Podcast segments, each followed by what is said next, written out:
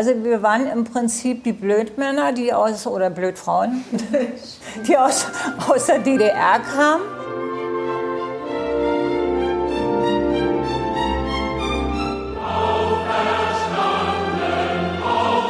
Sie haben in Ihren Kleiderschrank geguckt und festgestellt, ähm ich hatte, glaube ich, ein Kostüm oder so. Vielleicht und sonst Arzt. So, sonst, nee, nee, nee, natürlich. Dann, wie wir rumliefen mit Röcken und Jeans und, und Pullover und Blusen, aber nun nicht mit Kostümen. Letztendlich, ich war ja nicht nur Parlamentspräsident, ich war ja auch Staatsoberhaupt. Ein Pfarrer wird Verteidigungsminister, eine Lehrerin Familienministerin, ein Anwalt Ministerpräsident. Die letzte DDR-Regierung. Im März 1990 gewählt, im Oktober abgetreten. Ihr Auftrag? Den Staat abzuschaffen und damit auch sich selbst. Aber wie geht das? Wie macht man das? Das wissen sie auch nicht. Weil sie in einer beispiellosen Lage sind. Und weil sie von Politik keine Ahnung haben. Also improvisieren sie, Tag und Nacht. Schlaf gibt es wenig, dafür viel Kaffee und Zigaretten. Auch wir, die als Abgeordnete, wir waren ja Getriebene, auch unserer eigenen Bevölkerung. Es gab Demonstrationen vor der Volkskammer für die Wiedervereinigung. Anja Reich, Sabine Rennefanz und Jenny Roth sprechen mit Ihnen über diese einzigartige Zeit voller Widersprüche, voller Ideen, aber auch voller Druck, Enttäuschung und Intrigen. Ich bin Anja Reich von der Berliner Zeitung. Also 1990 war das aufregendste Jahr in meinem Leben. Da ist so viel passiert und ich war so mit mir selbst beschäftigt. Das war wie so ein Rausch. Viele Sachen habe ich überhaupt nicht mitbekommen. Zum Beispiel, welche Beschlüsse damals gefasst wurden, wie mein Land abgeschafft wurde. Und mich interessiert eigentlich, was ist damals wirklich passiert. Ich bin Sabine Rennefans von der Berliner Zeitung. 1990 war ich 15 und ähm, ich weiß noch, dass ich an diesem 3. Oktober total wütend und traurig war, weil ich das Gefühl hatte, dass man mir mein Land wegnimmt.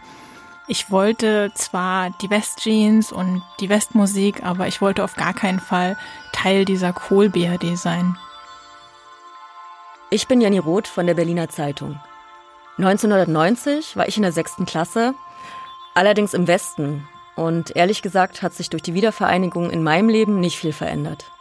Wenn ich also zum Beispiel über Erfahrungen aus dem Gesundheitswesen in der DDR gesprochen habe, im Ministerium, dann wurde ich immer etwas schief angesehen, so nach dem Motto, jetzt kommt die Ossi-Tante und erzählt uns, was da drüben gut gelaufen ist. Für uns ist es ein Staat, der untergegangen ist und das kann dort nicht viel funktioniert haben.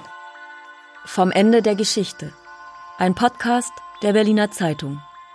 Folge 2 Sabine Bergmann-Pohl. Sind drei, drei Dinge. Sollen wir uns hinsetzen damit? Ja, so, also das sind, äh, sag ich mal, aus meiner Vergangenheit. Das ist einmal DDR und meine Karriere als junge Frau, als Model. Da habe ich irgendwie für eine Zahnpasta-Firma oder so Fotos gemacht. Das war hier für Pentagon, war ja eine, äh, für Fotoapparate und so weiter. Dann bin ich mit dem Achim Kirchmeier drauf. Das sind Achim hier. Kirchmeier, wer ist das? Achim Kirchmeier, der war auch Fotograf in der DDR. Wow, Sie sehen ja ganz anders aus, dunkle Haare. Ja, ne, und das war, war äh, ganz interessant. Ist das hier? Ich habe da in, in der Gerichtsmedizin gearbeitet. Und das ist eine Zeitschrift der DDR, die wurde im Ausland vertrieben. Das ist arabisch. Da, ja, genau. Und dann wurde ich interviewt, äh, dass ich eben studieren will und mein Praktikum in der Gerichtsmedizin mache. Habe ich ein paar Heiratsanträge hinterher bekommen. Von, äh, von aus Afrika. Aus Afrika. Mhm. Und äh, das hier ist, äh, war ein Fotojahrbuch äh, von 1966, da bin ich vorne auf dem Cover. Wow, da waren Sie aber auch sehr, also super Na, 66, da war auch ich... wahnsinnig schlank, oder? Ja, ja. ja. Überlegen Sie mal, wie lange das hier ist. Ja, toll. 20 Jahre alt, ne? Ja. Da war ich 20, ja. Mhm. Äh, und hier hat die, die Monpost hatte mal äh, einen Bericht darüber gebracht, über diese Karriere. Und dann haben sie also da so verschiedene, das sind eigentlich Privatfotos, mhm. das, das auch. Und da hatten sie mal, äh, ja, Mhm. Da habe ich mir Geld verdient.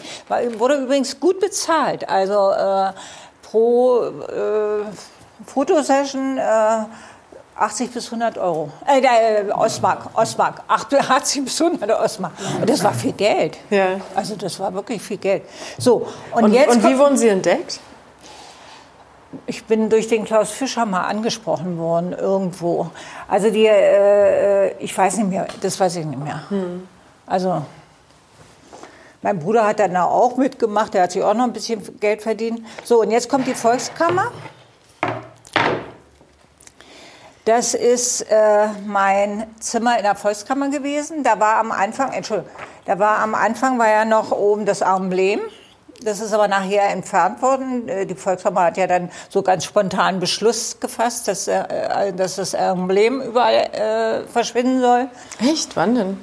Ich glaube im Mai. Mhm. Und eigentlich, sage ich mal, war es ein überflüssiger Beschluss, aber dann musste also letztendlich das Emblem auch äh, der, äh, vom Volkskammergebäude, also vom Palast der Republik abgebaut werden. Und ich war ja auch noch amtierendes Staatsoberhaupt. Und plötzlich kriegte ich also Telefonanrufe von Botschaftern in irgendwelchen Ländern. Und die haben gesagt, also wenn wir das Emblem bei uns auch abbauen, dann sind wir ja als, gar nicht mehr als DDR erkennbar. Da habe ich gesagt, wissen, lassen Sie die doch dran. Also wer interessiert, wen interessiert das jetzt, ob Sie die dran machen oder dran lassen. Aber das eben war die Bürokratie. So, das ist ein Foto, da hat uns der Kissinger äh, besucht in der Volkshammer. Hm. Mhm. Dann war äh, Ronald Regen bei uns, hat uns besucht. Wir haben einiges, mhm. einige Leute ja. getroffen. so, und das ist diese berühmte Sitzung gewesen, wo äh, Fußboden sitzen. Ja, ja. Höppner, äh, das ist Konrad Weiß, das ist der Uli Poppe. Äh, da ging es um die Namensnennung der Abgeordneten, die angeblich äh, für das MFS gearbeitet hat. Wir hatten in der Nacht vorher, also glaube ich bis, bis äh, gegen drei morgens getagt. Der Ausschussvorsitzende sagte mir, Frau Präsidentin, ich bin mir nicht ganz sicher, ob das auch alles stimmt, was wir rausgesucht haben. Weil es war ja für uns ganz neu, die wussten ja auch am Anfang nicht, wie sind die Akten äh, hm. geführt. Es gab ja Täter- und Opferakten gleichzeitig. Der war sich unsicher und äh, ich habe gesagt, ich lese die Namen nicht vor. Dann hat das Präsidium mich überstimmt und äh, ich bin, dann nach Hause gekommen und habe vielleicht zwei Stunden geschlafen und musste dann gleich wieder äh, losfahren und habe zu meinem Mann gesagt, ich werde die Namen nicht nennen. Ich habe Angst, dass die Familien dann letztendlich von den Bürgern dann auch bedrängt werden und äh, das ist ja im Nu dann auch in der Presse. Da haben wir darüber diskutiert und es war in der Tat so, dass wirklich ähm, einige Namensverwechslungen hm. stattgefunden haben. Und ich habe nachher auch äh, ein, zwei Briefe gekriegt von äh, Familien, die also dann auch, wo die Kinder in der Schule beschimpft wurden und die Angehörigen beschimpft wurden. Und obwohl die gar nicht EMs mhm. waren. Sagen Sie, wir würden ganz gerne ähm, sozusagen von hinten anfangen, also am 3. Oktober 1990, 2. 3. Oktober, weil das ja jetzt der Jahrestag ist. Und, ähm, und wir würden gerne von Ihnen wissen, was Sie damals gemacht haben an diesem Tag. Am 3. Oktober? Ja, beziehungsweise in der Nacht vom 2. zum 3. Oh, die, war, die Nacht war voll von Terminen. Also abends hatten wir eine Feierstunde im äh, Schauspielhaus. Es wurde ja mit dem Präsidium des Bundestages und der Bundesregierung und der DDR-Regierung wurde ja nun diskutiert, wie, dieser, wie diese Nacht ablaufen sollte. Und Frau Süßmuth wollte partout, dass die ganze Feierstunde im Reichstag stattfindet. Und da gab es eine ziemliche Auseinandersetzung, weil wir gesagt haben, das ist unwürdig, ein äh, Staat ist untergegangen und wir müssen auch die Menschen berücksichtigen, die für dieses Land auch gelebt haben und überzeugt waren. Und man muss sich erhobenen Hauptes letztendlich von diesem Staat dann auch verabschieden. Und deswegen haben wir großen Wert darauf gelegt, dass zunächst eine Veranstaltung im Konzerthaus stattfindet. Und äh, das war eine sehr würdige Veranstaltung. Das, äh, dort hat de Maizière geredet. Und ähm, Kurt Masur hat die Neunte Ja, gespielt? genau. Masur hat die Neunte gespielt. Und äh, also ich sag mal, wir waren doch ziemlich ergriffen. Helmut Kohl, äh, die Bundesregierung war ja auch dabei, saß äh, mit uns dort oben zusammen. Und Lothar, ich weiß nicht, ob er das erzählt hat, der war physisch und psychisch auch am Ende. Also das muss man schon sagen. Und mir ging es ja auch nicht anders. Und dem rollten die Tränen, also als Masur die Neunte gespielt hat. Ich glaube, es war auch ein Stück Erleichterung, also dass man diese Zeit wirklich auch einigermaßen überstanden hatte. Denn das war das Tempo und die Fülle der Aufgaben und der Probleme waren wirklich riesig vorher. Hatten Sie sich eigentlich Sorgen um ihn gemacht? Weil er hatte uns gerade erzählt, dass er zum Schluss nur noch 51 Kilo wog. Richtig, er war, also er war, wurde furchtbar dünn und äh, hat äh, Ketten äh, geraucht. Und ich bin ja Lungenfachärztin. Und ich meine, ich habe ihn eigentlich immer nur darauf aufmerksam gemacht, wie schädlich das Rauchen ist, was er dort macht. Aber es war einfach auch die, die Anstrengung und das hat schon seinen Tribut gefordert. Wir hatten ja, ich, wir mussten ja dann auch ad hoc aus, der, äh, aus dem Palast der Republik raus, weil äh, man uns mitgeteilt hat, dass äh, angeblich Asbestfasern durch die Klimaanlage im, äh, praktisch losgelöst war, äh, worden sind. Also ich sage mal so, ich war also davon nicht überzeugt, die letzten vier Wochen noch umzuziehen, zumal wir in äh, das ehemalige, in die ehemalige Parteizentrale, wo jetzt das Außenministerium drin ist, äh, umgezogen sind. Und wie asbestverseucht das war, das wussten wir gar nicht. Also es war aber die Presse äh, war da sehr hinterher und, und die Abgeordneten hatten, hatten natürlich auch Angst. Aber ich sag mal, als Lungenfachärztin hätte ich durchaus äh, auch das äh, akzeptieren können, dass man da noch die vier, letzten vier Wochen bleiben kann. Ne? Also, ähm, und dann äh, sind wir in äh, den Reichstag gefahren. Und dann fand ja dort diese große Feier statt. Und als wir dort alle auf der Treppe des Reichstages standen, da äh, bin ich auch gar nicht vorne zu sehen. Also obwohl man mich aufgefordert hat, nach vorne zu kommen, bin ich hinten stehen geblieben, weil ich war auch so am Ende und wollte diesen Moment einfach für mich erleben. Und das war schon sehr beeindruckend, als die Jugendlichen diese überdimensionale äh, deutsche Fahne hier äh, hereintrugen oder vorne hintrugen, die gehisst wurde, die Nationalhymne gespielt wurde und das Feuerwerk. Also das, das war sehr beeindruckend. Und wenn Sie sagen, es war auch ein, also war ein Stück Erleichterung, aber es war es nicht auch irgendwo so eine Trauer, weil im Prinzip es war ja keine Fusion, so eine gleichberechtigte, sondern im Prinzip ist ja die DDR geschluckt worden ja, von, von Westdeutschland. Ja, ich bin da ein bisschen dagegen zu sagen, die DDR ist geschluckt worden. In welcher Situation waren wir denn? Die Wirtschaft war am Boden. Wir haben durch die Einführung der D-Mark brachen uns auch Absatzmärkte weg. Es sind 600.000 gut ausgebildete Leute noch in der Zeit zwischen März und, und Wiedervereinigung gen Westen äh, geflohen, weil sie nicht an die Wiedervereinigung geglaubt haben oder Angst hatten, äh, dass es anders kommt. Die Sowjetunion war instabil. Wir wussten, dass Gorbatschow große Probleme in seinem eigenen Land, Land hat. Und Sie wissen ja, dass die äh, vier Mächte äh, Zustimmung sehr wichtig war und dass sowohl äh, Thatcher als auch Mitterrand durchaus nicht gegen die Wiedervereinigung, aber zumindest sehr zurückhaltend waren, will ich jetzt mal sagen. Die einzigen, die ja wirklich dafür waren, Bush Senior und äh, Gorbatschow. Insofern haben wir gesagt, also die Wiedervereinigung muss schneller erfolgen, als wir das zu Anfang gedacht haben. Wir haben ja damals, wir sind ja von der ganzen Legislaturperiode ausgegangen. Jahre, genau. Und ähm, hinzu kommt, was also heute keiner, der über diese Art der Vereinigung äh, äh, schimpft, äh, was keiner äh, wahrhaben will, ist, dass damals die Leute auf der Straße für die Wiedervereinigung demonstriert haben.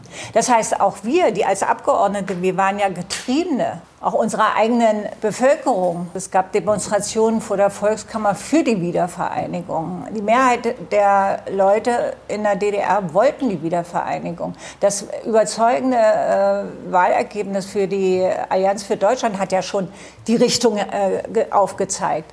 Also insofern brauchten wir die wirtschaftliche Kraft der, der, der Bundesrepublik wir hätten also soziale große Unruhen bekommen, wenn die DDR noch weiter bestanden hätte. Und ich mag nicht äh, abschätzen, äh, was passiert wäre, wenn äh, als Gorbatschow dann äh, letztendlich äh, inhaftiert oder, oder unter Arrest gestellt war. Ob wir das mit Jelzin so hinbekommen hätten, äh, das weiß ich nicht. Und ähm, ein wichtiger Schritt war ja, warum wir den 3. Oktober genommen haben, war ja der Abschluss der 2 plus 4 Gespräche äh, die ja Anfang Oktober dann zu Ende gingen. Und deswegen war der 3. Oktober auch der frühestmögliche Termin, äh, als wir den Beitritt äh, vollziehen konnten. Und dann will ich noch eins sagen, was eben auch unglaublich äh, wichtig ist in dieser ganzen Geschichte. Es wurde ja anfangs immer darüber diskutiert, also wird es einen Beitritt nach Artikel 23 geben oder soll es eine gemeinsame deutsche Verfassung geben nach Artikel 146 Grundgesetz? Und dann kam ja noch die dritte Diskussion, brauchen wir eine eigene DDR-Verfassung? Äh, der runde Tisch und äh, Bündnis 90 hatten ja einen Verfassungsentwurf für die DDR gemacht. Wir haben uns aber dagegen aufgelehnt und haben gesagt, wir wollen das nicht, weil wir halten die äh, Verfassung der Bundesrepublik für so gut, dass wir nicht noch, sage ich mal, für ein paar Monate oder zwei Jahre oder so eine eigene DDR-Verfassung bauen. Und eine Verfassungsdiskussion über das ganze Land hinweg, ich glaube, da hätten wir heute noch nicht die Wiedervereinigung. Weil viele Westdeutsche da auch nicht zugestimmt hätten. Denn viele haben ja auch Angst gehabt, äh, weil sie gemerkt haben, das wird teuer, die Wiedervereinigung. Aber diese Verfassung, also die erarbeitet wurde, die war ja wirklich sozusagen, die war ja wirklich fortschrittlich. Äh, äh, und sozusagen, das wäre was Eigenes gewesen, was vielleicht auch viele Probleme, die dann später aufgetaucht sind, von denen sie wahrscheinlich schon, also die sie wahrscheinlich schon geahnt haben, hätten die irgendwie anders geregelt. Und, ähm, und das wäre auch so ein Stück Selbstbewusstsein gewesen. Wir bringen da jetzt was Eigenes ein. Ähm, haben Sie daran auch gedacht oder wussten Sie, dass das ein Problem wird? Na, ich, ja, ich wusste, das wird ein Problem, ähm, weil ähm, die Verfassung Grundsätze enthielt, die wahrscheinlich der bundesdeutschen Realität nicht äh, praktisch äh, in der bundesdeutschen Realität nicht bestanden hätten. Und ähm, glauben Sie, dass in Westdeutschland die Mehrheit für eine DDR-Verfassung gestimmt hätte? Nee, ist ja schon zahlenmäßig, wäre das ja ein Problem gewesen. Ja, ähm genau, aus dem, Grunde, aus dem Grunde haben wir gesagt, warum sollen wir uns, wir haben so viele Probleme gehabt. Wir haben in der kurzen Zeit 164 Gesetze verabschiedet, erarbeitet und verabschiedet. Wir haben 93 Beschlüsse gefasst, wir haben drei Staatsverträge verabschiedet.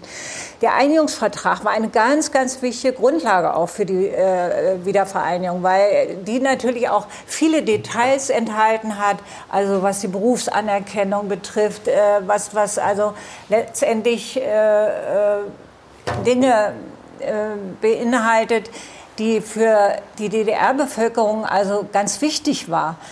Dass da auch vieles vergessen wurde, das ist auch klar.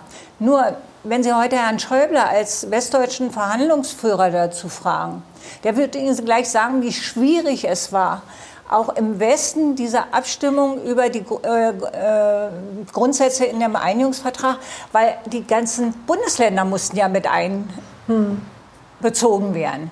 Das heißt, äh, äh, und da gab es eben auch viele Wünsche von Seiten der äh, Bundesländer. Ähm, jetzt versuchen wir nochmal sozusagen ganz zurückzugehen, also in ja. die Zeit, als Sie, als Sie Ärztin waren und vielleicht auch in die Zeit, als Sie, was Sie erzählt haben, als Sie als Sie Model waren. Also was sich ja wahrscheinlich verändert hat, ähm, also für Sie ist ja sozusagen auch das Bild der Frau. Ähm, also das war ja komplett anders. Ich habe gelesen, Sie waren zum Beispiel, Sie haben den Hausfrauenbund dann besucht ähm, mit Rita Süßmuth zusammen und sowas gab es ja in der DDR alles nicht. Es gab Hausfrauen, erinnere ich mich, in meiner Klasse gab es auch so eine Mitschülerin, die hat, die Mutter war Hausfrau, aber es gab, gab glaube ich, zwei, die Hausfrauen waren. Alle anderen haben gearbeitet. Wie war das denn sozusagen für Sie als, als Frau, was Sie da erlebt haben und durchgemacht haben in dieser Zeit? Wahrscheinlich viel eher als andere ähm, ostdeutsche Frauen.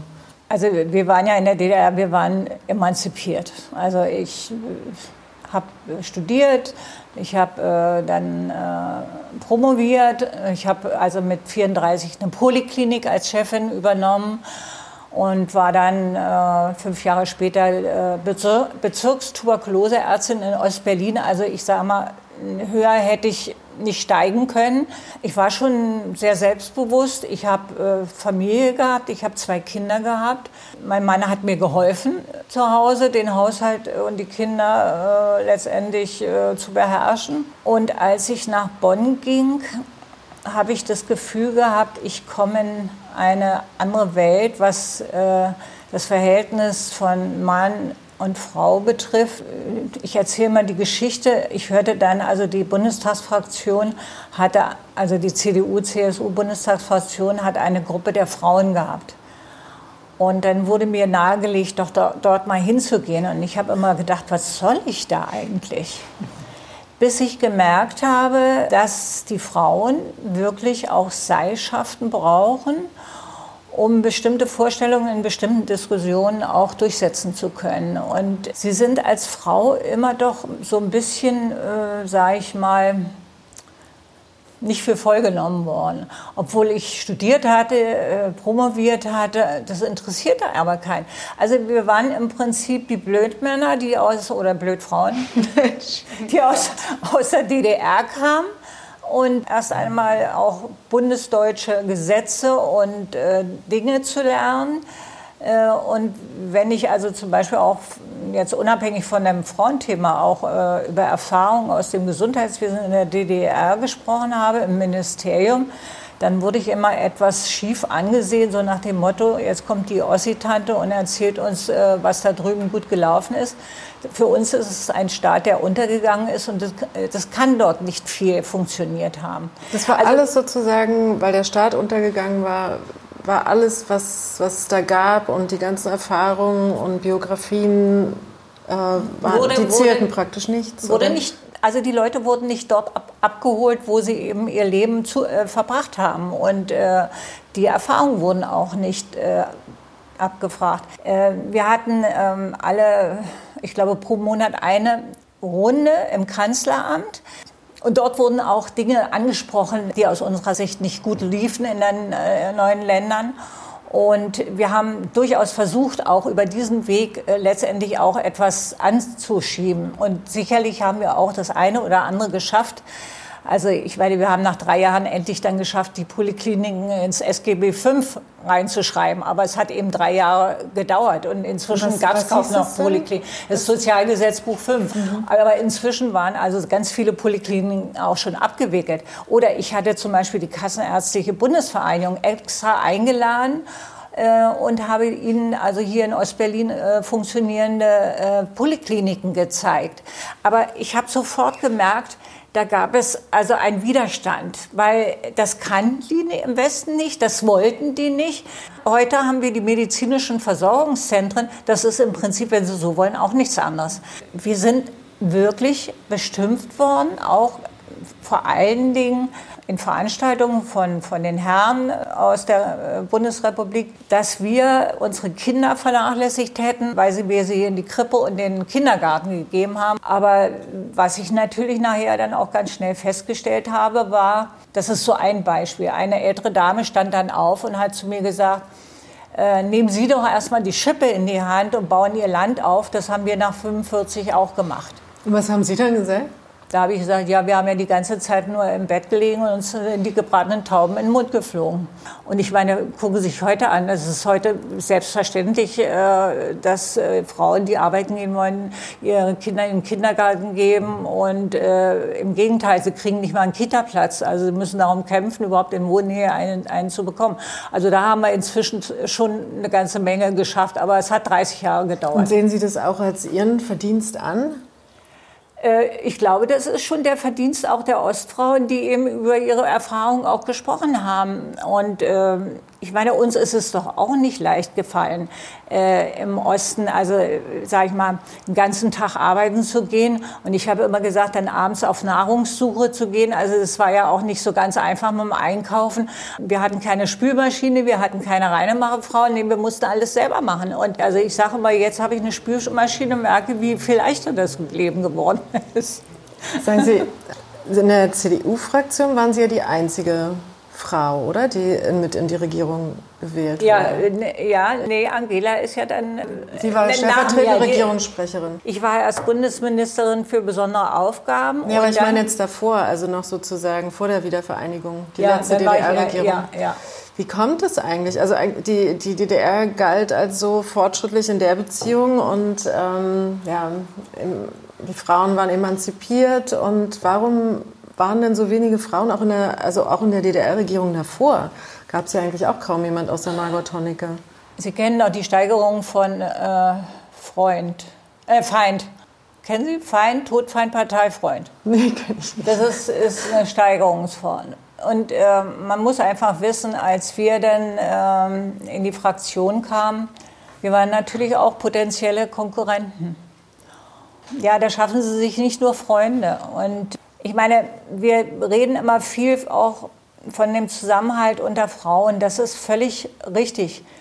Aber sie sind der Konkurrenz dort ebenso ausgesetzt wie äh, äh, die Männer. Und äh, komischerweise, ich hab, hatte ja da so eine Kleidergeschichte an der Backe. Hm. Und diese Geschichte ist dann im Westen äh, x-mal aufgewärmt worden und stand dann in der Bildzeitung. Und nun können Sie sich vorstellen, warum. Und ich muss sagen, sagen Sie mal warum. Also, wer, na, um also, mich als Konkurrenz loszuwerden. Dann mhm. wird also über Sie. Äh, heute ist es doch, wenn Sie jemanden tot machen wollen, politisch tot machen, müssen Sie doch eigentlich nur permanent negativ über ihn öffentlich berichten. Sowas habe ich in der DDR nicht erlebt. Und ich meine, äh, ganz schlimm war das dann beim Paragraph 218. Da bin ich also auch von der katholischen Kirche teilweise äh, angegriffen worden. Äh, da gab es Briefe von Kardinälen an den Bundeskanzler, die sich über mich beschwert haben. Das müssen Sie erstmal psychisch durchstehen. Hm. Diesen Druck, der da auf äh, ihnen lastet. Aber ich, ich habe es durchgestanden. Also ich habe trotzdem so abgestimmt, wie ich das auch wollte. Und ja, ich würde gerne mal, also ich weiß, dass es Ihnen unangenehm ist. Also das spüre ich aus den anderen Interviews, die Sie gegeben haben. Diese Kleidersache immer noch interessanterweise. Also habe ich das Gefühl. Aber ich finde das ganz interessant, weil wie war das denn damals? Also Sie wurden, das war ja unmittelbar danach, als Sie ähm, als, Sie, äh, als klar war, Sie werden jetzt Volkskammerpräsidentin. Ja, ja. Und Sie haben in Ihren Kleiderschrank geguckt und festgestellt... Ähm, ich hatte, glaube ich, ein Kostüm oder so. Vielleicht, und sonst Arztkittel? So, sonst, nee, nee, natürlich. Dann wie wir rumliefen mit Röcken und Jeans und, und Pullover und Blusen, aber nun nicht mit Kostümen. Letztendlich, ich war ja nicht nur Parlamentspräsidentin, ich war ja auch Staatsoberhaupt. Mhm. Das heißt, ich musste permanent auch Diplomaten empfangen, akkreditieren, verabschieden, äh, Staatsbesuche, also wir haben ja gesehen, Regen war bei mir, also die halbe Welt kam. Da können sie nicht im, im langen Rock und Pullover ankommen. Dann müssen sie schon entsprechend äh, sich ein bisschen anständig ankleiden. Die Männer haben es ganz einfach, die haben alle einen Anzug im Schrank. Und da interessiert es übrigens auch keinen, wenn der jeden Tag den gleichen Anzug anhatte. Aber bei einer Frau jeden Tag, was sind die über Frau Merkel hergezogen? Also mit ihren Hosenanzügen. Ich habe immer gesagt, eine Frau kann Nobelpreisträchtige Rede im Bundestag halten. Wenn die hässlich ist, hört kein Mensch zu. Hm. Und, und dann gab es Frau Held, ja, habe ich gelesen, die sie dann äh, sozusagen zum Einkauf, die hat dann zu Ihnen, aus dem Westen kam die, von der, ähm, von der CDU, ja? Nee, nee, das war ein Jugendfreund, äh, okay. der abgehauen war im Westen und und die, unser er und seine Frau sind auf mich zugekommen und haben dann zu mir gesagt, wollen wir nicht einkaufen gehen? Also das Problem ganz, war ganz einfach, ich hatte keine Zeit. Mir ist ja dann vorgeworfen worden, warum ich nicht zum Modeinstitut gegangen bin der DDR und mir dort habe Sachen machen lassen. Ich hatte gar nicht die Zeit dazu. Da hätte ich hingehen müssen, dann hätten die Maß genommen und so weiter. Also da wäre die DDR schon zu Ende gewesen, wenn ich das erste Kleid gekriegt hätte. Ich hatte ja verschiedene Sachen auch aus den Exquisitläden, aber die waren auch ziemlich leer gefegt in dieser Zeit. Und dann haben die zu mir gesagt, wir gehen mit dir zum Kudamm und kaufen dir, dann haben sie, haben sie mir zwei Kostüme gekauft, glaube ich, und äh, vielleicht zwei Blusen. Und dann hat sie mich noch zu Udo Walz ge geschleppt.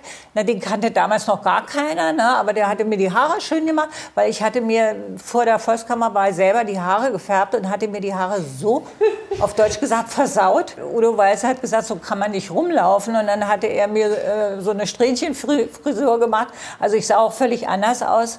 Aber das ging nicht. Also das, das, äh, und haben Sie es dann in dem Moment wenigstens genossen, dieses Einkaufen und zum Friseur gehen? Oder war da schon, war, waren Ihnen da schon die Reporter auf der Spur? Nee, das ist ja rausgekommen durch meinen Pressechef. Der, äh, da ist im Nachhinein, äh, hat mir jemand berichtet, er wäre Offizier im besonderen Einsatz. So, und, und, es war auch verabredet worden, dass ich mir das nicht schenken lasse, sondern wenn, wenn wir D-Mark haben, dass ich das zurückzahle. Und das habe ich auch gemacht. Das hat Spuren bei mir hinterlassen. Als ich im Bundestag kam, ähm, war ich ja sehr viel in Bonn und dann kriegten wir mal äh, ein Angebot uns in so einem Golfclub und dann haben die gesagt, ja, sie, sie, würden mich gerne aufnehmen und ich könnte ein Jahr so umsonst da spielen. Ne? Und habe ich gesagt, um Gottes Willen, wenn in die Presse kommt, dass ich hier jetzt Golf spiele, also dann bin ich gleich weg vom Fenster. Also es gibt einfach als Politiker gibt es bestimmte Dinge, die dürfen sie nicht machen. Ähm, wenn wir so mal zurückgehen, können Sie ein bisschen erzählen, wie das war, warum Sie überhaupt in eine Partei eingetreten sind, in die CDU? Ja, das ist. Äh ich habe ja erzählt, ich war sehr jung, als ich die Poliklinik für Lungenkrankheit und Tuberkulose in Berlin-Friedrichshain übernommen habe. Dann äh, ging. Äh, ich war in keiner Partei, wollte auch in keiner Partei.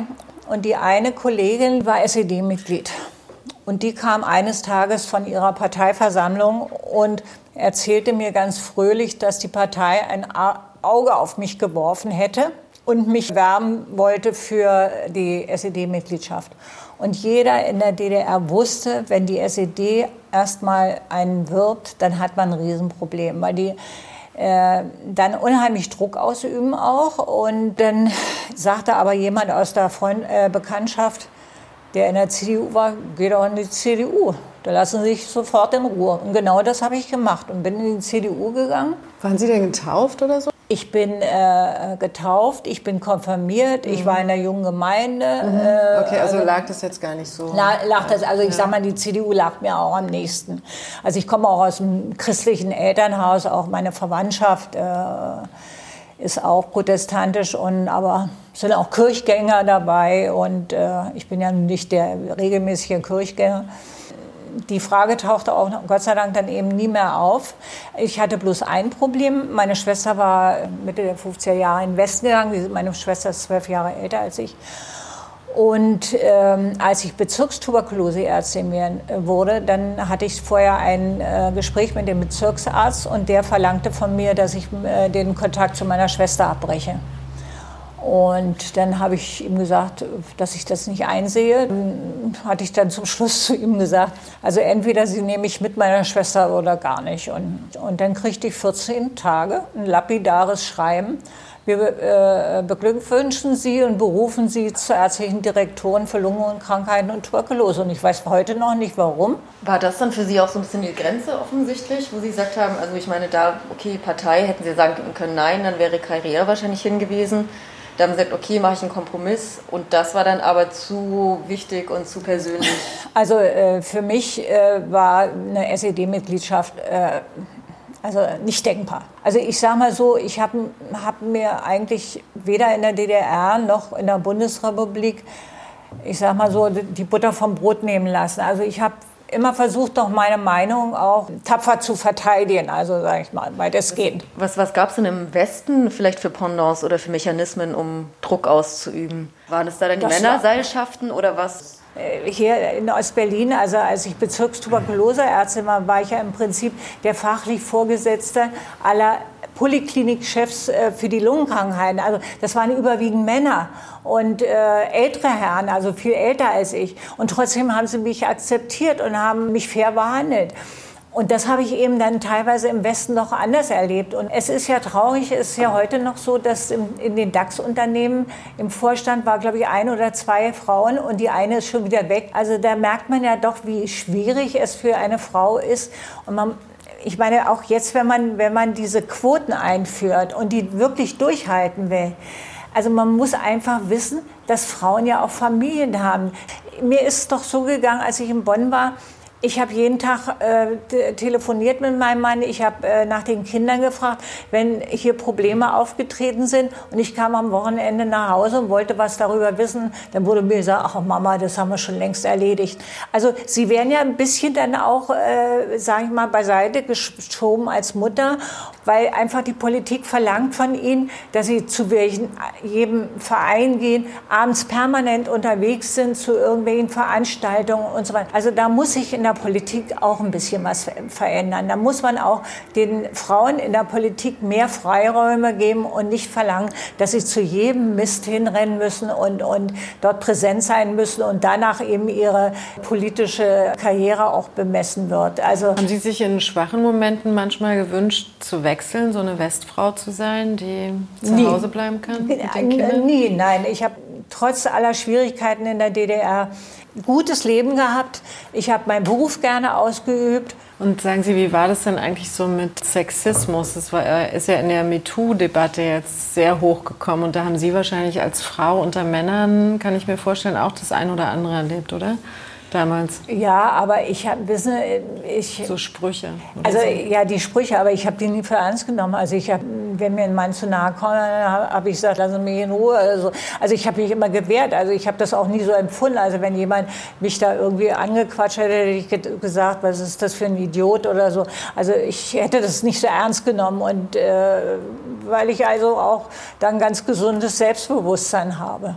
Sie haben vorhin schon mal über äh, Solidarität oder Nicht-Solidarität äh, unter Frauen, Politikerinnen gesprochen. Ähm, können Sie das noch mal ein bisschen erzählen? Weil das, zum naja, Beispiel Rita Süßmuth und Sie, wie war Ihr Verhältnis? Schwierig jetzt darauf zu antworten. Es sind Dinge geschehen, äh, zum Beispiel mm, wurde äh, bei der Israel-Reise organisiert natürlich die meisten Dinge über das Büro von Frau Süßmuth. Und äh, wir hatten dann eine große Veranstaltung bei äh, dem äh, Präsidenten von Israel und es hieß vorher, es werden dort keine Reden gehalten. Also so wurde ich informiert. Mein Mitarbeiter irgendwie war unruhig, weil wir, wir hatten eine Rede vorbereitet. Man muss einfach wissen, für mich war das ja eine ganz, ganz schwierige äh, Reise. Äh, äh ich wusste ja überhaupt nicht, wie Israel auf mich reagiert, weil äh, die DDR ja, wie gesagt, keine diplomatischen Beziehungen hatte und, und eher pro-arabisch war. Aber man hat mich unglaublich fair und freundlich empfangen dort. Wir hatten aber für alle Eventualitäten hatten wir äh, Reden äh, vorbereitet. Und äh, dann fuhr mein Mitarbeiter noch äh, vorher dahin. Er sagte, ich fahre lieber vorher hin und gucke da. Und dann stand da ein Pult. Und dann sagte er da zu einem Mitarbeiter, ich denke, hier werden keine Reden kann. Doch. Ihre Präsidentin soll hier reden. Und dann ist er mit, der Taxi, mit dem Taxi zurück, hat die Rede geholt und es war alles gut. Oder zum Beispiel, wir sind mit der Bundeswehrmaschine geflogen und ich hatte also so ein, so ein Lufting, war ja Sommer und war warm und die Israel sowieso noch wärmer mhm. und hatte so ein, so ein Luftchen Rock an und ich glaube eine Bluse mit einem Papageien drauf. Und als wir in Israel, dann hieß es ganz schnell ins Hotel umziehen und dann äh, in die Knesset. Und vor der Knesset äh, die Parade abschreiten. Und ich kam ins Hotel, mein Koffer war nicht da. Aber der Koffer von Frau Süßmuth war da. Oh. Dann musste ich in dieser Kleidung da dorthin. Also ich bin fast in den Boden gesunken. Aber ich hatte, hatte keine Chance. Nein. Mir konnte hinterher auch keiner sagen, warum mein Koffer nicht da war. Ja, er war in der gleichen Maschine wie Frau Süßmuths ja, Koffer. natürlich. Also mehr will ich jetzt nicht erzählen. Und haben Sie, das, haben Sie dann irgendwie mal ein Fass aufgemacht und gesagt, das kann ja wohl nicht wahr sein? Das nutzt Ihnen ja nichts. Im Gegenteil, dann äh, äh kommt es noch zur gewissen Schadenfreude. Sie müssen einfach mit einem gewissen Selbstbewusstsein darüber mhm. hinwegsehen. Und sagen Sie, sollten Sie nicht auch zum 3. Oktober eine Rede halten? Habe ich doch. Haben Sie? Ja. Im Schaus Wo denn? Nicht im Schauspielhaus? Da ja, wir sind ja noch gar nicht zu Ende gewesen. Ach, wir genau. haben die Nacht. Genau. Ach, die Nacht. Mhm. Dann äh, vor meinem äh, äh, vor dem Nachbarhaus, das war ein Gästehaus des Ministerrates in Karo, wo wir gewohnt haben, hatten die, die wollten vor unserem Haus, wollten die so ein Polizeihäuschen aufstellen. Da habe ich gesagt, kommt überhaupt nicht in Frage. Dann haben sie das vor das Gästehaus gestellt und also zwei Polizisten haben uns immer bewacht. Und ähm, ich hatte ja auch meine Sicherheitsmannschaft und ich, wir kamen morgens, glaube ich, um drei äh, nach Hause. Und was mich erstmal unglaublich überrascht hat, war, dass die Polizisten, die dort äh, noch standen, äh, keine Schulterstücke mehr hatten oder kein, nicht ein, also praktisch, das war schon alles äh, weg. Also die müssen das Mitternacht was haben die dann an? Die hatten noch ihre Uniform? Ja, die hatten eine Uniform, aber ohne Schulterstücke. Also die hatten so blaue Uniformen an. Und ich habe äh, meine, meine Sicherheitsbeamten, äh, die habe ich dann alle reingebeten und ich habe gesagt, jetzt trinken wir erstmal einen Sekt alle zusammen. Und die waren auch alle ganz fröhlich. Haben alle, wir haben Sekt getrunken und äh, dann habe ich sie alle verabschiedet, habe gesagt, ich muss jetzt ein bisschen schlafen, weil am nächsten Morgen um 10 fand ja eine Feierstunde im, ähm, in der Philharmonie statt. Da hat äh, der Bundespräsident Weizsäcker, von Weizsäcker gesprochen und ich habe gesprochen. Und, äh, und, dann, und dann war ein großes Volksfest. Da habe ich mich dann auf dem Platz vor dem, vor dem Palast der Republik getummelt und habe mit ganz vielen Leuten dort gesprochen. Und um fünf sollte ich im Schloss Bellevue sein, weil ich dort die Ministerurkunde bekommen sollte. Und dann bin ich aber irgendwann losgefahren und die Straßen waren dicht. Wir kamen mit unseren Autos wirklich kaum voran. Und ich werde nie vergessen, also die standen schon alle und eine äh, Standuhr machte kling, kling. Das war also genau 5 Uhr. bin ich da durchgerast und nach hinten, also da stand der Bundeskanzler und sagte, naja, da ist er ja endlich, dann können wir ja jetzt anfangen. Und Sie wurden dann Ministerin für besondere Aufgaben. Was waren denn die besonderen Aufgaben? Ja, das war eigentlich, äh, sage ich mal, eine Anerkennung für die. Also es war ja nicht nur ich, das war de Maizière und Günter Krause. Also wir waren die, äh, also fünf waren wir. Und war das nicht auch auf eine Art eine Degradierung? Ich habe mal in einem Interview gesagt, mit mir ging es dann bergab, aber das ist ja eigentlich so nicht richtig. Ich war ja dann acht Jahre äh, Staatssekretärin im Gesundheitsministerium und ich muss Ihnen ganz ehrlich sagen, erstmal war ich froh, dass ich nicht in vorderster Reihe äh, stand. Und ich habe äh, ja dann mit Seehofer acht Jahre zusammengearbeitet und sehr, sehr gut zusammengearbeitet, weil er natürlich auch meine äh, Fachkenntnisse also sehr zu würdigen wusste. Und ich meine, ich bin dann manchmal angesprochen, warum ich nicht Frauenministerin werden will. Ich sage, das will ich nicht. Ich, ich möchte gerne irgendwo den Bezug zu meinem äh, Beruf behalten. Und das konnte eben in dieser Funktion. Ähm, was sagen Sie denn dazu? Also es ist ja eigentlich in der Bundesrepublik eher üblich, dass die Minister jetzt nicht aus ihrem Fach kommen. Und in der Corona-Krise kam ja auch mal die Diskussion auf, ob es nicht besser wäre, Fachleute an der Spitze der Ministerien zu haben. Im Prinzip muss ein Minister alle äh, Facetten eines Fachgebietes äh, überblicken können.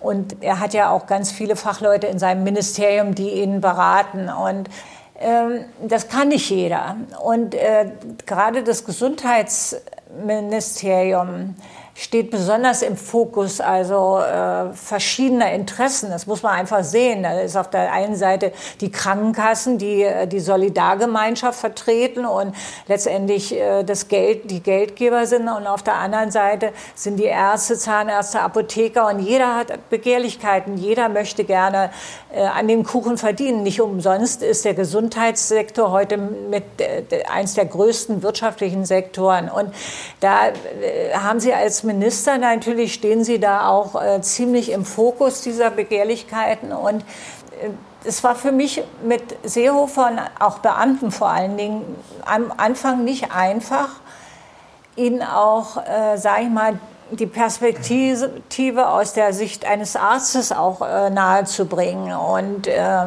ich war nachher zuständig äh, für das Gesundheitsamt in Berlin. Das waren ja über 2000 Mitarbeiter, die hier in verschiedenen Institutionen, das war ein Gesundheitsamt unter einem Dach.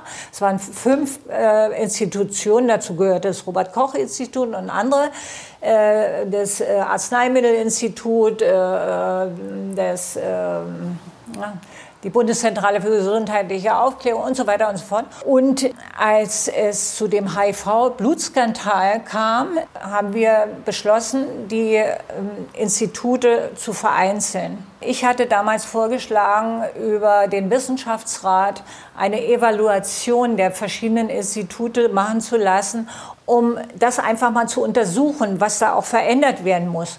Und da hatte ich am Anfang unglaubliche Widerstände im eigenen Ministerium. Ich habe mich aber durchgesetzt. Mhm. Also insofern kann ich eben auch sagen, oder wir hatten ja die BSE-Krise, also dass ich einfach mit meinem Sachverstand auch für den Minister eben auch ein großen, großer Rückhalt war. Denn am Anfang hat Seehofer auch die Brisanz des Rinderwahnsinns auch nicht sofort erkannt. Und, und ich habe gesagt, wir müssen da unbedingt Maßnahmen ergreifen. So ähnlich wie Herr Spahn und ähm, Angela Merkel ja auch nicht Corona zum Anfang ernst genommen haben. Ja gut, aber Virusepidemien haben wir ja jedes Jahr und wir haben, wir haben vor zwei Jahren haben wir eine Grippeform gehabt, da sind 20.000 Leute gestorben, da hat kein Mensch darüber geredet und ähm, dass dieses Virus jetzt äh, sich derart in einer Pandemie ausbreitet, damit hat keiner gerechnet. Haben Sie auch nicht mit gerechnet? Dass die Situation derart eskaliert, habe ich am Anfang auch nicht äh, gedacht. Aber ich sage mal so, das ist eine ganz schwierige Situation für die Bundesregierung, auch für den äh, äh Gesundheitsminister gewesen. Und egal, wie sie es machen, sie machen es sowieso verkehrt. Also wenn es gut läuft, sagen alle, habe ich ja schon immer gesagt, dass es gut war. Wenn es schlecht läuft, äh, ist immer die Regierung dann schuld. Also insofern. Sie bei der Hongkong-Grippe, Anfang der 70er war das, waren Sie da schon Lungenärztin? Ja, da waren Sie schon Ärztin, oder? Können Sie ich kann mich an eine Grippe äh, erinnern, äh, da war ich, das muss so 78 gewesen sein. Da habe ich diese schweren Fälle ins Krankenhaus gekommen, bekommen. Und obwohl ich die Patienten dann sofort auf die Intensivstation habe verlegen lassen, sind die teilweise unter intensivmedizinischen äh, Bedingungen dann eben gestorben. Und äh, deswegen habe ich immer einen großen Respekt auch vor solchen Viruskrippen. Also was hätten oder was würden Sie jetzt machen oder hätten Sie irgendwelche Vorschläge, wenn Sie noch oder beraten Sie noch jemanden? Äh, nee, irgendwann ist ja mal Schluss. Ich habe nur in einer Sache habe ich wohnen zwei Seelen in meiner Brust. Also als man sofort ähm, die Altersheime geschlossen hat und die Verwandten nicht mehr zu ihren äh, äh, Eltern und Großeltern konnten. Ich glaube, so mancher hätte gesagt, lieber hätte ich mich dieser Gefahr ausgesetzt und hätte aber trotzdem meine Lieben um mich gehabt, als dass ich hier einsam äh, äh, bleibe und vielleicht sterbe einsam, bloß weil hier so eine harte Maßnahme ergriffen wurde. Also das ist so eine Geschichte, auch die Diskussion jetzt um die Schulen. Äh, wir können doch nicht eine ganze Generation jetzt von der Bildung fernhalten. Also ich sage mal so, wir leben alle äh, in Gefahren und Krankheiten lauern überall. Und ich glaube, dass man Corona jetzt doch so weitestgehend im Griff hat, dass man letztendlich auch wieder äh, einigermaßen ins normale Leben übergehen kann. Aber die Kinder von der Bildung fernzuhalten, halte ich für ganz problematisch. Ne? Nochmal kurz zurückgehen, was ich mir gedacht habe. Also Sie haben ja vorher gesagt, Sie haben Ihren Beruf so geliebt. Warum haben Sie das eigentlich gemacht und warum sind Sie, haben Sie gesagt, jetzt reicht, jetzt habe ich irgendwie diese schöne Episode gehabt und jetzt gehe ich wieder, mache ich wieder als Ärztin. Die Frage habe ich, mich, habe ich mir wirklich damals gestellt. Aber ich habe einfach durch meine Erfahrung in der Volkskammer und äh, in der Politik habe ich gedacht, ein Stück DDR-Geschichte auch in die Bundespolitik einzubringen. Das war eigentlich damals auch meine Überlegung. Außerdem bin ich auch, äh, sage ich mal, sehr ermuntert worden von, von Helmut Kohl und anderen eben auch gerade aus dem Westen, die gesagt haben, ich soll doch weiter Politik machen. Und ich habe ja damals auch den Messier nicht verstanden, warum er dann alles hingeschmissen hat. Ich habe ihm auch damals gesagt, behalte dein Bundestagsmandat. Und, Nach der äh, Stasi-Sache dann. Ja, genau. Mhm. Und er hat ja alles hingeschmissen, hat sein Bundestagsmandat auch zurückgegeben. Das habe ich nicht verstanden, weil er natürlich auch ein, ein Kämpfer für bestimmte Dinge war. Aber es sind viele gescheitert. Ne? Also die einzige, die nicht gescheitert ist, war eigentlich Angela Merkel, die eine unglaubliche Willen zur Macht hatte und das bewundere ich so an ihr. Wie ist denn Ihr Verhältnis? Also äh, freundlich, äh, sachlich. Also äh, wir duzen uns beide und äh, gibt es noch diese Vertrautheit? Also Sie kennen sich ja jetzt wirklich auch seit 30 Jahren und sie war die stellvertretende Regierungssprecherin. Sie haben sich wahrscheinlich damals fast täglich gesehen. Ja. ja. Aber ich äh, weiß schon um, um äh, den Stress, den sie hat. Also ich bewundere sie wirklich unglaublich. Ich habe schon bei Helmut Kohl immer gedacht, das ist mörderisch, was die Leute aushalten müssen, auch an, an physischer äh, Konstitution. Und ich habe sie auch mal gefragt, ich sage, sag mal, wie hältst du das eigentlich aus? Und da hat sie zu mir gesagt, sie kann gut, gut abschalten. Also insgesamt, sage ich mal, ist es wirklich eine großartige Bundeskanzlerin und wir werden uns manchmal noch danach, nach ihr zurücksehen. Und finden Sie, dass sie die ostdeutschen Interessen vielleicht zu wenig ja, ich habe gesagt, ich hätte mir manchmal gewünscht, dass sie auch ein bisschen äh, stärker doch ihre ostdeutsche Herkunft auch deutlich macht, um eben auch zu zeigen, äh, ich komme auch aus diesem Land. Natürlich ist es für sie schwer. Sie muss Bundeskanzlerin für alle Deutschen sein. Ne? Und wenn die Leute aus den neuen Bundesländern jammern und über die Wiedervereinigung meckern und so weiter, ich kann es nicht verstehen. Natürlich sind Fehler gemacht worden. Aber wenn ich durch die neuen Länder fahre, das ist so toll. Die alten Städte, die fast dem Abrisspreis gegeben waren, sind wieder neu entstanden. Also und wenn ich dann nach Duisburg komme oder ich war jetzt vor einem Jahr oder zwei Jahren im Saarland, also es sieht viel schlechter aus teilweise in den alten Bundesländern als in den neuen Bundesländern. Das hat Herr de Maizière auch gesagt. Und, und wenn, wenn Sie die Leute persönlich ansprechen und sagen, wie geht's Ihnen denn? Ja, mir persönlich geht's gut, aber dann kommt das große Aber.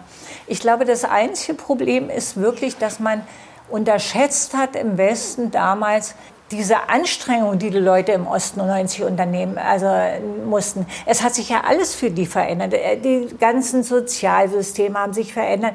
Die mussten eine hohe Arbeitslosigkeit hinnehmen. Äh, sie hatten keine Rücklagen, keine großen Spareinlagen. Die Betriebe brachen weg.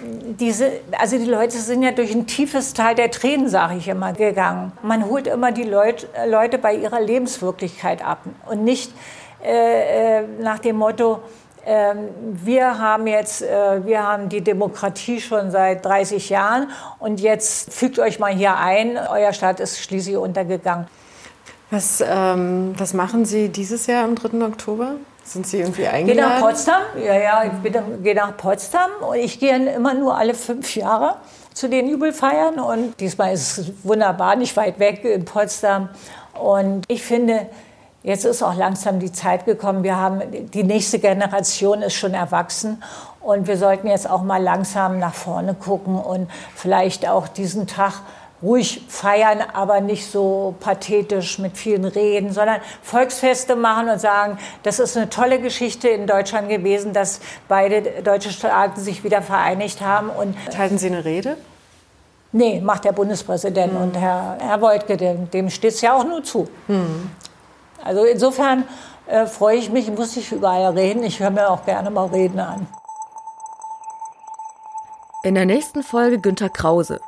Gerade züchtet er noch mit seiner Frau Champignons im Keller, um sie gegen Autoersatzteile zu tauschen und ist dann plötzlich Chefunterhändler des Einigungsvertrags. Als Bundesverkehrsminister gerät er später allerdings wegen diverser Affären in die Schlagzeilen.